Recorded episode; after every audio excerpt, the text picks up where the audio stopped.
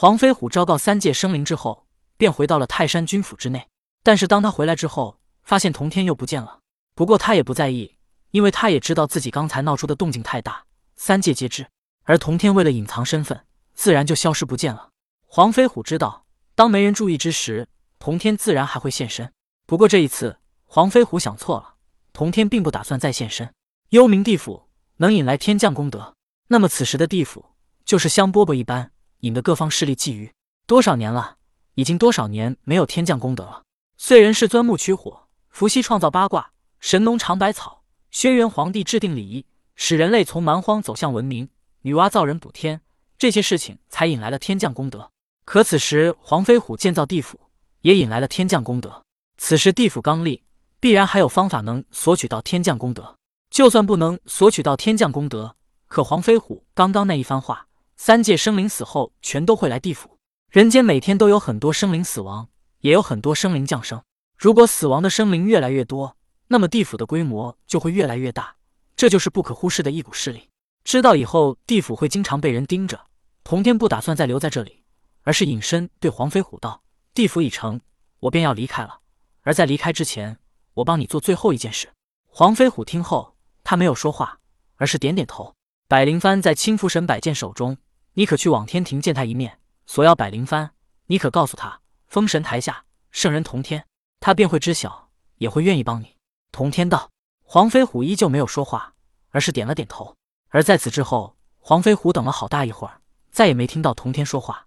他知道同天已经离去了。黄飞虎跪下，向着虚空恭敬的叩首。有了功德加身，他便不怕比他修为高的人来伤害他。黄飞虎获得的功德与纣王的气运相似，气运会让圣人都不敢直接与其对抗。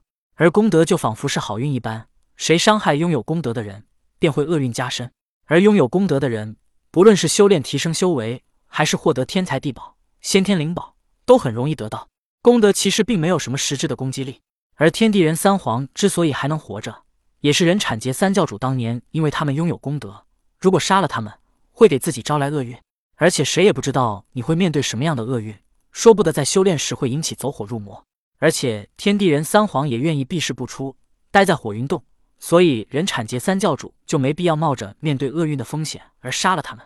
当年轩辕皇帝根本不是蚩尤的对手，可正因为功德加身，好运连连，这才能打败蚩尤，夺得江山。黄飞虎感激同天，不止帮他建造好地府，还告诉他接下来的行动，连下一步的行动都为他安排好了。玉虚宫内，难道这一切都不可避免吗？元始天尊皱着眉头。当年红军老祖在封神之前就安排好了东岳大帝一职，这东岳大帝就是为了建造地府、完善地府、掌控地府而出现的。当然，谁做东岳大帝都可以，红军道人并没有安排。元始天尊这才在封神时安排黄飞虎为东岳大帝。黄飞虎生前为一介凡人，纵然死后封神，虽然位高权重，但他却修为弱小，还留恋权势，贪慕荣华富贵，所以。元始天尊才安排黄飞虎这一介凡人封了东岳大帝，方便他以后做谋划或者利用他。本来建造地府，地府如何出现，这是元始天尊的任务。可是元始天尊不想现在就做，他想再等等，等到合适的机会，安排自己人去建造地府，架空黄飞虎，让阐教获得地府势力。只是他没料到，同天打乱了他的计划，如此也就罢了。更令元始天尊恼怒的是，原来建造地府居然还能获得天降功德。在功德没降下之前，谁也不知道会有。要是早知道有这功德，元始天尊自己都赶紧来建造地府了。元始天尊以为，只要自己不告诉黄飞虎出现地府的方法，老子也不会多事，便没人能让地府出现。到时候他想什么时候做这些事都可以。但现在他觉得自己错了，不能再等待，必须要赶紧谋划。天降功德一分为二，一份给了黄飞虎，另外一份却被一个小女孩得到，有功德加身。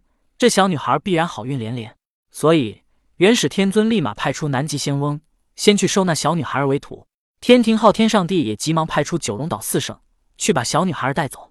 瑶池金母已经答应不再管三界之事，他看到之后也无任何行动。